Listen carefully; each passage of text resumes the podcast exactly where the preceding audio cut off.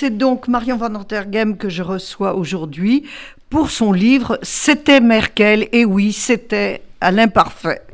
Euh, Merkel, une grande figure de la politique internationale. Alors, Marion Van Tergem, vous avez écrit deux livres. Vous consacrez un film à euh, Angela Merkel. Vous êtes une de celles qui, une des journalistes qui la connaît le mieux en, tous les cas en France. Euh, elle s'est confiée à vous, vous avez bien enquêté euh, dans son entourage.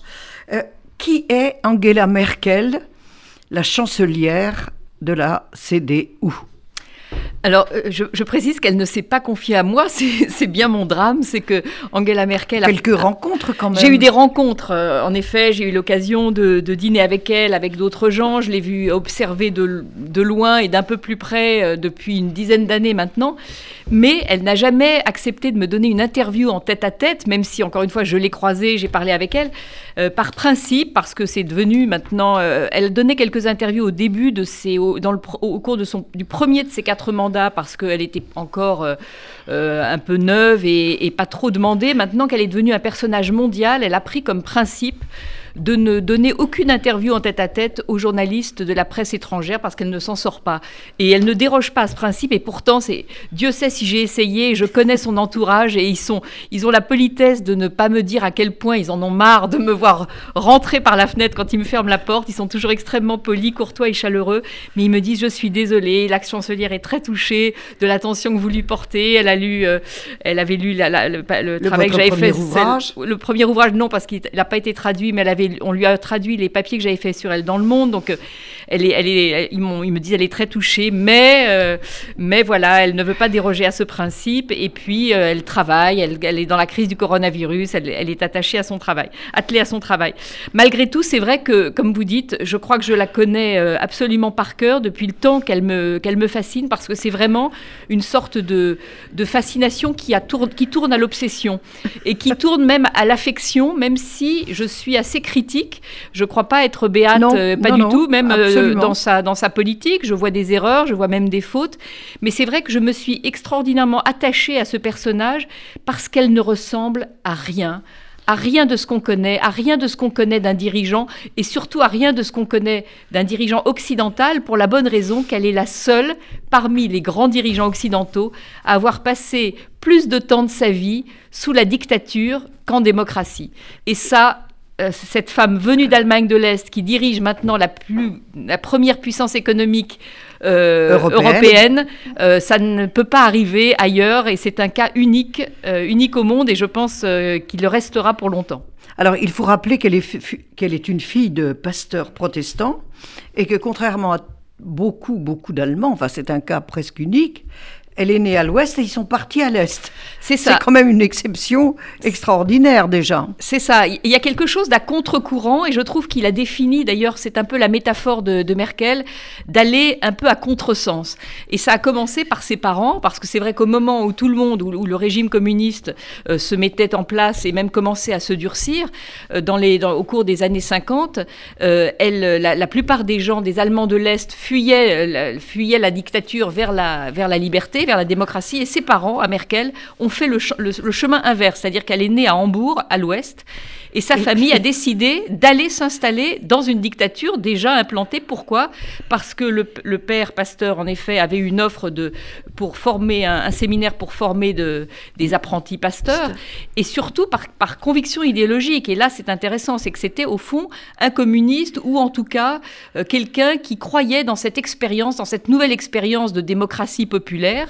Euh, il avait envie d'en être. Alors bien qu'il soit pasteur. Bien qu'il soit pasteur, parce que c'est en effet pas le moindre des paradoxe, c'est qu'on ne peut pas dire que ce soit une, une, une, une, idéologie politique extrêmement ouverte aux religions, même au contraire, puisque c'était l'opium du peuple, et que les protestants en Allemagne de l'Est, qui sont extrêmement nombreux, hein, parce que c'est vraiment la religion dominante dans cette région de l'Allemagne, étaient quand même mis sous surveillance. Et, être pasteur n'était pas très bien vu, être la fille d'un pasteur non plus. C'est pour ça que Merkel se tenait à carreau et qu'elle elle a assez vite appris à être discrète et à travailler en, à, travailler euh, en silence.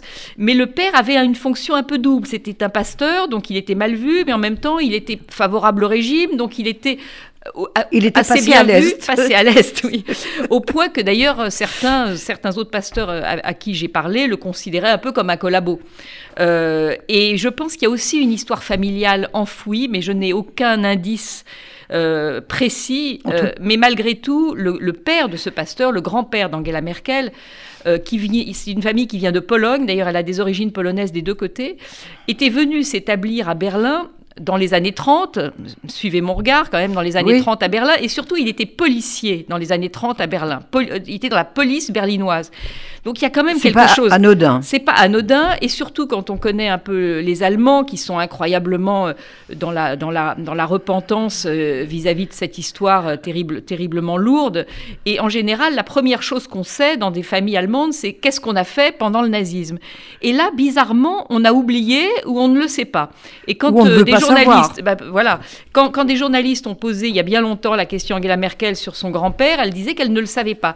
Et je pense que ça n'est pas possible de ne pas le savoir. Donc il y a un secret de famille et qui pourrait expliquer, mais encore une fois, je n'ai pas d'indice, qui pourrait expliquer ce, ce trajet étrange du père, donc du fils de ce policier des années 30 à, à Berlin, euh, peut-être une forme de, de, de pardon, je ne sais pas, une, une- De une faute à expier, de repentance, qui fait qu'il a épousé le contraire, il est allé vers, vers l'Allemagne communiste. Mais encore une fois, ce sont des hypothèses. Je, je m'étonne simplement de ce silence sur un sujet qui, en général, ne laisse pas les gens silencieux. Alors, c'est une scientifique également.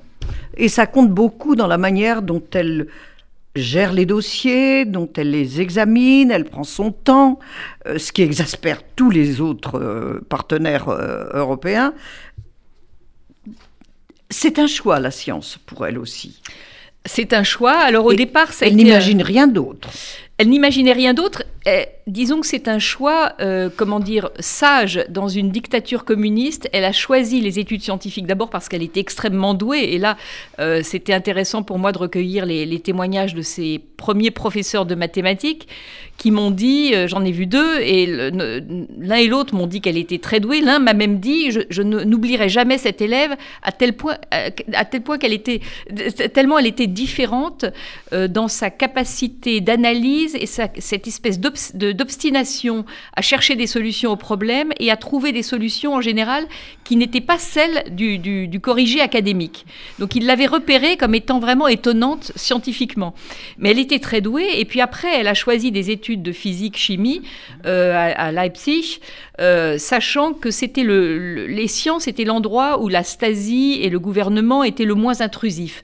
C'est-à-dire qu'on considérait qu'il n'y avait pas de politique à aller chercher dans des études scientifiques, alors que ceux qui euh, allaient étudier euh, soit l'histoire, soit la philosophie, enfin tout ce qui relevait des sciences humaines, évidemment, le gouvernement avait un œil, euh, il fallait glisser de la propagande dans tout. Au moins, les sciences étaient dépourvues de, de propagande et, elle avait choisi ces matières pour cela et elle était destinée à être une chercheuse puisqu'elle elle a continué sa carrière brillamment euh, à l'Académie des sciences de Adlershof à Berlin-Est et elle était dans, un, dans un- une petite unité de, chimie quantique, euh, physique, chimie quantique. Ne me demandez pas trop la différence parce qu'il y en a parfois qui disent chimie, d'autres parfois physique et il paraît que c'est pareil dans ce cadre-là. Euh, donc euh, un petit laboratoire assez sérieux et, et elle aurait sans doute euh, été destinée, et elle en était très heureuse, à devenir une très grande chercheuse. Mais Merkel est quelqu'un, comme vous disiez, elle est lente et surtout elle, elle n'était- elle n'avait rien d'héroïque pendant cette dictature, elle acceptait cet état de fait, elle n'imaginait pas, comme la plupart des gens, qu'un jour Ça le régime allait changer et que ça cesserait. Mais en revanche, c'est quelqu'un qui observe euh, les situations et le contexte dès lors qu'il se pose devant elle. C'est vraiment comme une, une matheuse. Donc elle dit voilà, quel est le problème? Quelle est Qu'est-ce que je l'équation? peux faire? Qu'est-ce que- qu'est-ce qui est possible? Qu'est-ce qui est faisable? Et quelle est l'équation? Et là, tout d'un coup, l'équation change radicalement. C'est que le mur de Berlin tombe. Tombe. ouais. Et elle n'est pas du tout enthousiaste au début. Elle l'accueille même avec une certaine froideur. Elle, elle traverse, elle va boire une bière comme il y avait une liesse générale, une folie, une euphorie dans la ville. Elle était à son sauna. Elle sort du sauna. Elle voit que le- les checkpoints sont ouverts. Elle va prendre des, une bière chez des inconnus, comme tout le monde. On entrait dans les appartements, on fêtait entre l'est et l'ouest. Et puis à un moment, elle regarde sa montre. Elle dit bon, c'est pas tout ça. Moi, j'ai du travail demain matin à l'Académie des sciences, donc je rentre, je rentre pour dormir. Et euh, donc une espèce de froideur totale, très merkelienne. Mais quelques jours après, j'avais été voir le directeur de cette Académie des sciences qui m'avait dit, euh, un jour, elle a, quelques jours après la chute du mur, elle a dit à une de ses collègues, la politique me fascine. et elle a disparu. On ne l'a plus jamais revue à l'Académie des sciences et elle a commencé à la politique à ce moment-là. Alors, comment est-elle devenue de la petite scientifique qui franchit comme ça le mur de Berlin, tranquillement, doucement, incognito? Comment est-elle devenue ce personnage majeur de l'histoire de la CDU bah, c'est un et de l'histoire de l'Allemagne de l'Ouest. C'est un vrai mystère et je dois dire que, et pour mon livre et pour mon film, c'est un peu une question que j'ai posée de manière récurrente à tous les interlocuteurs, parce que j'ai vu essentiellement des gens qui étaient euh, proches d'elle, c'est-à-dire pas des experts extérieurs, mais des gens qui avaient croisé son chemin, soit qui avaient été des amis de jeunesse, des collègues, euh, des adversaires politiques ou des conseillers ou des ministres. Je n'ai vu que des, gens dans sa proximité ou, ou, des leaders étrangers comme, comme Macron, que, que, j'ai interviewé, Sarkozy, Hollande, etc., euh, ou Tony Blair.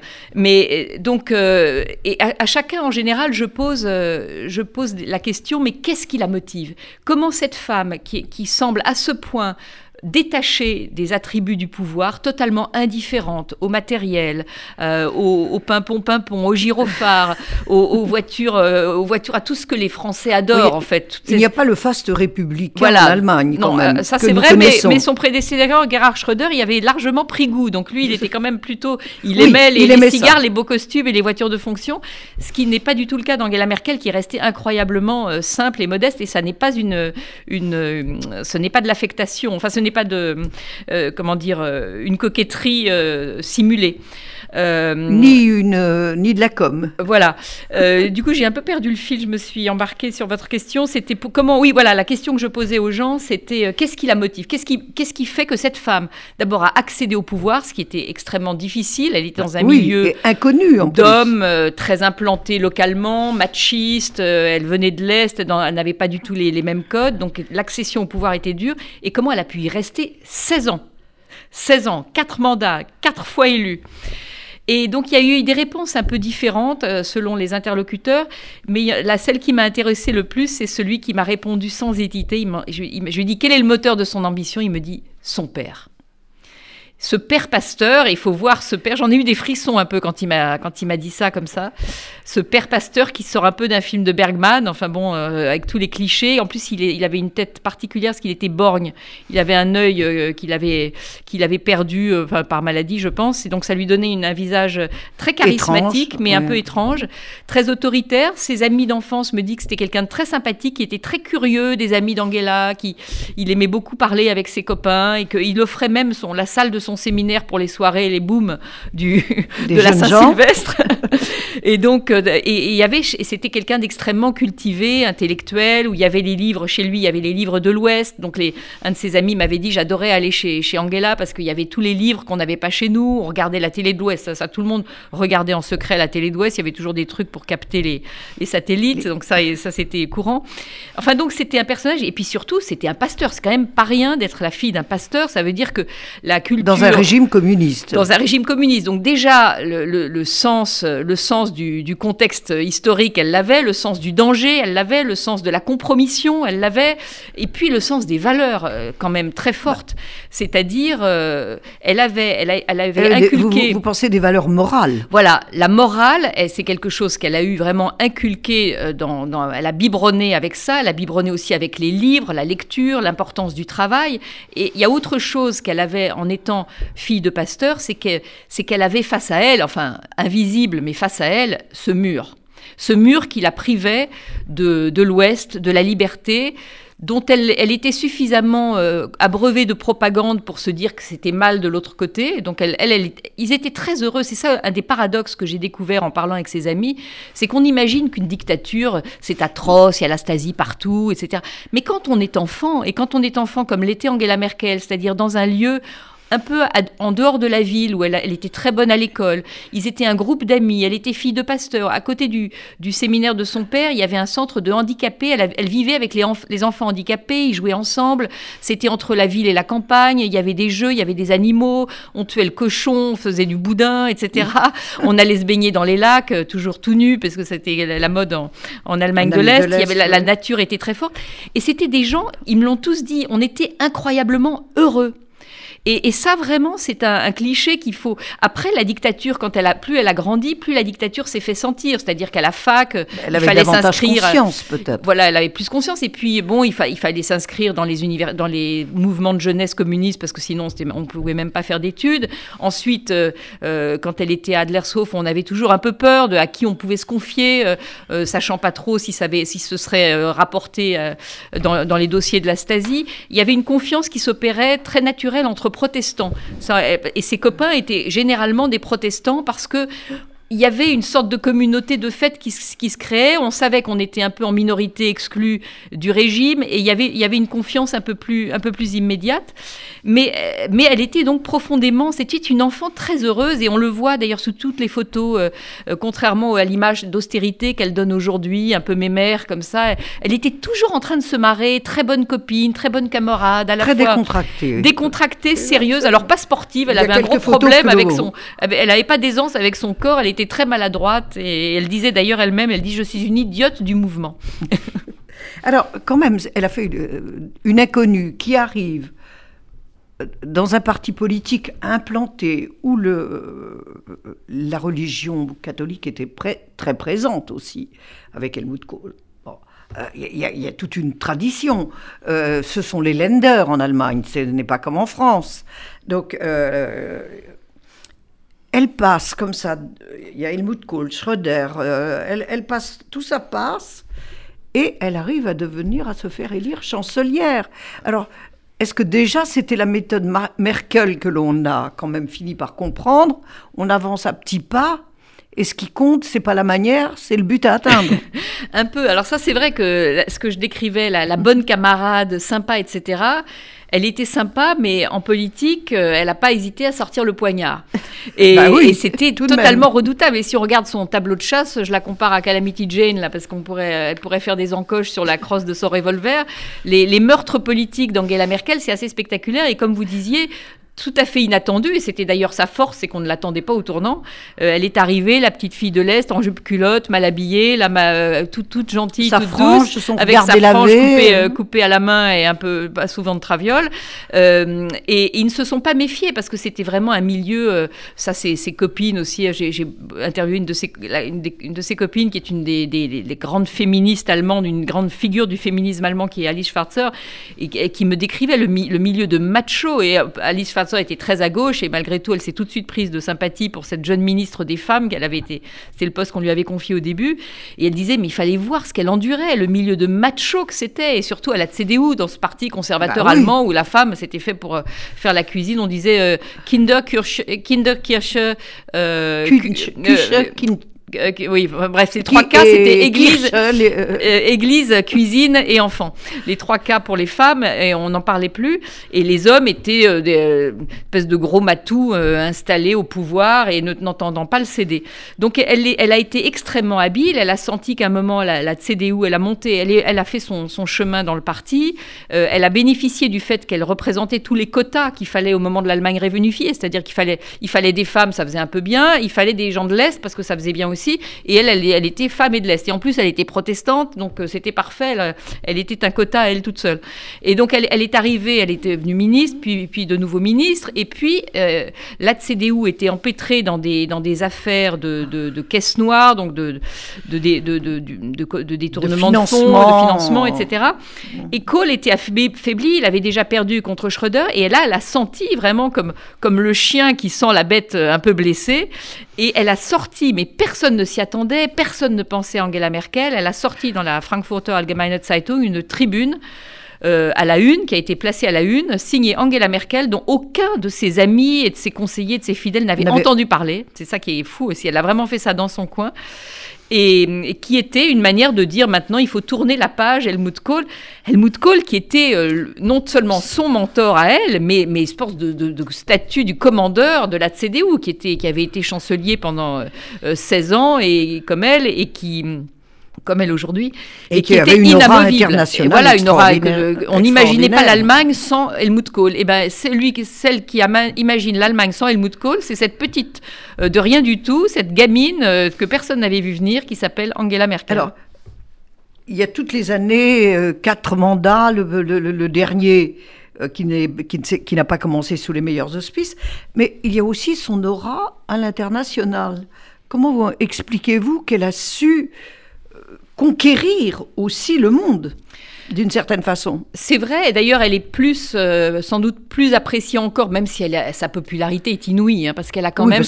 Euh, tout le monde dit, les sondages, euh, il se trouve qu'elle a, elle a été très claire qu'elle ne se représenterait pas pour un cinquième mandat, mais les sondages, au moment où il était question d'une éventuelle candidature, où les journalistes lui posaient la question, elle était, les sondages disaient qu'elle elle serait élue si elle se représentait. C'est quand même dingue au, bout de, au bout de 16 ans. Donc elle a eu une popularité avec... il y a eu des hauts et des bas, notamment des, des très bas après la crise des migrants. Enfin, je ne sais pas si on aura le temps d'en parler aujourd'hui. Non, parce que ça va, trop vite. ça va trop vite. Mais, euh, mais malgré tout, c'était à chaque fois des scores au-dessus de 60% de popularité. Elle a été jusqu'à 80 encore récemment. Donc, euh, elle, aurait pu continuer et encore plus à l'international. D'abord parce que ça finit par, elle finit par incarner une forme de, de stabilité. Au bout de 16 ans, elle est cette espèce de pilier et puis elle a ce style qui ne ressemble à aucun autre, c'est-à-dire un style absolument inamovible, inchangeable, un calme à toute épreuve.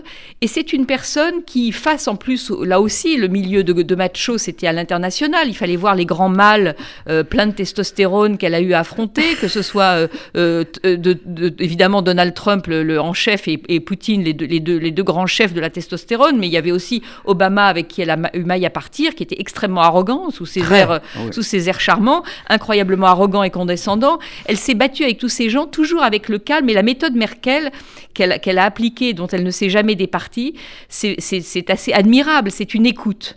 C'est une écoute, c'est-à-dire et c'est quelqu'un qui, qui résout les conflits dans la négociation, dans le compromis, dans la lenteur, et ça, ça exaspérait les présidents de la République, à commencer par Sarkozy, qui n'était pas vraiment fait du même bois. Donc il disait, mais euh, qu'elle agisse, qu'elle agisse, mais non, elle prenait le temps. Alors les institutions allemandes l'y obligeaient aussi, parce que c'est quand même un régime beaucoup plus parlementaire que le nôtre, et qu'il faut avoir convaincu le Bundestag avant de faire quoi que ce soit. Elle a moins de pouvoir décisionnaire qu'un président de la République, mais elle, elle agaçait les présidents français euh, pour ça. Mais la méthode Merkel, c'est avant tout une capacité de conviction par la lenteur et par l'écoute. C'est assez admirable et qui fait que elle a incarné, face en plus dans un monde de plus en plus turbulent, de plus en plus euh, euh guetté et envahi par euh, les populistes, avec les réseaux sociaux qui, qui, qui, aggravent, qui aggravent les choses, elle est, elle, elle est apparue comme une forme de pilier de la démocratie, comme une sorte de roc euh, face dans, dans, ce monde de turbulence et qui, et qui fait que d'ailleurs, moi c'est pour ça que je dis franchement dans mon livre, elle va me manquer malgré tous ses défauts que je reconnais, c'est quelqu'un qui va me manquer et son départ m'inquiète un peu, même si ses successeurs ne sont aucunement inquiétants en Allemagne, hein, qu'on soit clair. Le, monde est bien plus inquiétant en dehors de l'Allemagne en ce moment, notamment en France. Euh, donc l'élection française, d'ailleurs, fait bien plus peur aux Allemands que l'élection allemande euh, de 2022 fait bien plus peur que 2021 en Allemagne. Mais malgré tout, elle incarnait cette solidité extraordinaire et qu'on va perdre. Très vite, Marion, avant de, nous quitter, euh, vous écrivez que Merkel, c'est la chancelière de l'Allemagne heureuse. Mais c'est quand même aussi sous Merkel que l'extrême droite s'est réveillée. Exact. Euh, c'est sous Merkel qu'il y a eu le Brexit. C'est sous Merkel que l'Allemagne a compris que l'OTAN c'était pas vraiment pour, euh, pour des siècles et des siècles, que Poutine a bien rétabli quand même la puissance soviétique, euh, russe, pardon. Mais il ressemble tellement au pouvoir communiste que, je, permettez-moi cette erreur. Alors, elle laisse quand même quelle Allemagne vraiment? Non, c'est très juste. Euh, alors, on ne peut pas tout lui imputer. Hein. le Brexit, Poutine, etc., c'est quand même pas de la faute de non, Merkel. mais, c'est justement, je pense que, par, précisément parce que ce monde est inquiétant, euh, elle a incarné en Allemagne, elle a réussi à préserver euh, l'Allemagne de, toutes ces turbulences et d'abord elle a installé une puissance économique extraordinaire. Il faut voir d'où est partie Merkel. Alors, elle n'est pas à l'origine de cette puissance, puisque c'est Gerhard Schröder qui avait fait les réformes. Schröder qui a fait les réformes. Dont elle a profité, et elle n'en fait, elle n'en a fait, elle n'a fait aucune réforme. C'est pas du tout une réformatrice. Mais elle, a, géré. mais elle a su gérer et elle a su installer cette puissance. Et en installant cette puissance allemande, c'est là que je dis que c'est une Allemagne heureuse. C'est que même s'il y a, comme toujours, des, des, des laissés pour compte, des postes de pauvreté, etc., ça, dans toutes les sociétés. Malgré tout, elle a, elle a quand même installé cette prospérité allemande, cette puissance allemande et par la, par la même, elle a, euh, on lui reproche, parfois on dit, euh, les Français disent l'Allemagne nous domine, etc., enfin tout euh, le blablabla habituel, mais la, puissance allemande... Une certaine aigreur française. Exactement, de jalousie, etc. Et puis c'est un discours qu'on connaît bien de, de dire que, que, les Allemands sont toujours nos ennemis, mais elle a, en, installant la puissance allemande, elle a tiré l'Europe. Et, si l'Europe est si crédible, si on peut faire un plan de relance aujourd'hui de, de 750 milliards d'euros, c'est grâce à la crédibilité de l'Allemagne sur les marchés. Donc elle tire toute l'Europe vers le haut. La France exporte euh, à peu près la moitié de, ses exportations vont vers l'Allemagne. Donc elle, les, emplois français euh, dépendent aussi de, cette prospérité-là. Donc elle, a quand même créé une sorte de d'îlot de stabilité avec des tas de, défauts, euh, les excédents, les excédents budgétaires, les excédents commerciaux allemands, etc. qu'on lui reproche. Mais malgré tout, il y a eu ça. Alors le vrai défaut, en effet, d'abord moi ce que je lui reproche c'est une forme d'indulgence avec euh, les régimes de Poutine et de Xi Jinping au nom des intérêts, de la priorité donnée aux intérêts allemands. Ça, je pense qu'elle a, elle a été un peu faible là-dessus. Et puis, c'est vrai, la montée de l'extrême droite, mais la montée de l'extrême droite qu'elle paye pour un geste d'humanité extraordinaire qui nous a fait honte. on avait honte avant qu'elle le fasse d'ailleurs, mais elle a, elle a sauvé l'honneur de l'Europe en accueillant un million de migrants, en réussissant à faire en sorte que l'Allemagne les intègre pour à peu près la moitié ou au moins trois quarts d'entre eux, quand nous, nous en avons accueilli quelques dizaines, je ne sais même pas si c'est plutôt une dizaine de milliers, et euh, elle, elle, a appelé à la solidarité européenne, et tout le monde a regardé sous la moquette, à commencer par euh, le Premier ministre français de l'époque, euh, Manuel Valls, qui s'est permis de la critiquer.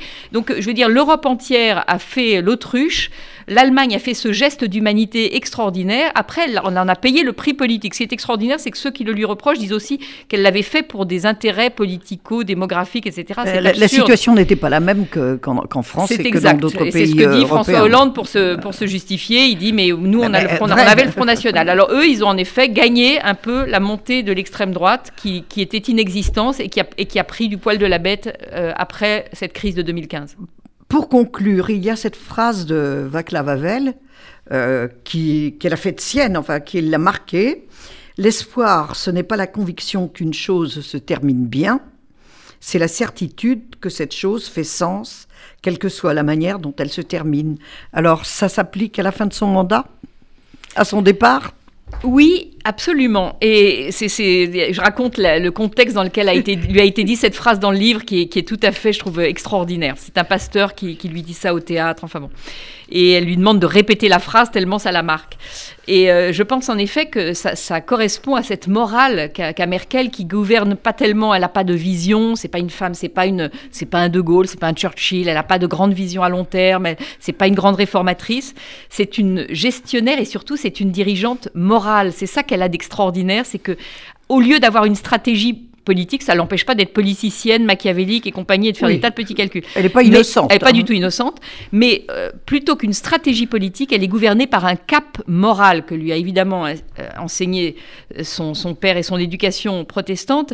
Et, et ce qui c'est vrai que ses trois premiers mandats, jusqu'à la crise des migrants en tout cas, étaient un peu inaboutis. Elle avait, elle était un peu la, la, la, plus une dirigeante germano-allemande qu'une dirigeante européenne. Et puis elle s'est ouverte alors euh, forcée par les événements et notamment par cette crise du, coronavirus qui l'a obligée à agir avec ce plan de relance européen, euh, cette, le fait, qu'elle a dû briser un nombre de tabous euh, incroyablement incroyables en Allemagne comme le, le, le, zéro déficit budgétaire et la mutualisation des dettes. Enfin, elle est allée, elle a vraiment brisé des tabous de ce point de vue. Elle a franchi le Rubicon. Voilà, l'accueil des migrants, c'était pas rien et elle, elle s'est affirmée à la fin un peu de son, de son règne, si je peux dire, comme une européenne qu'elle n'avait pas vraiment été au début, qui n'était, c'était pas quelque chose de naturel chez elle. Faut pas oublier qu'elle vient d'Allemagne de l'Est, d'une Europe qui était coupée en deux. Euh, elle est arrivée au pouvoir dans une Europe déjà élargie, qui était donc un grand marché. Donc elle n'a pas cette culture rhénane euh, de, franco-allemande, quoi, naturelle. Mais elle l'est devenue, et souvent des gens disaient, quand elle s'est fait élire euh, mal son dernier mandat, disaient voilà, c'est le mandat de trop, elle, elle avait qu'à pas y aller, alors qu'elle l'a fait sous la contrainte parce que Trump était élu et qu'on lui a demandé. Obama d'ailleurs lui-même lui a dit ne, laisse pas tomber l'Europe maintenant. Euh, elle l'a fait un peu par devoir, et au fond, ce dernier mandat, au lieu d'être un mandat de, plus, de trop, je veux dire, était un mandat de plus, celui qui lui manquait pour s'accomplir. Alors, c'était Merkel, Marion van der Rottergem, Euh, Marion van Rottergem, c'est aux éditions des Arènes. Et si vous voulez comprendre le monde d'aujourd'hui, découvrez celui de Merkel d'hier.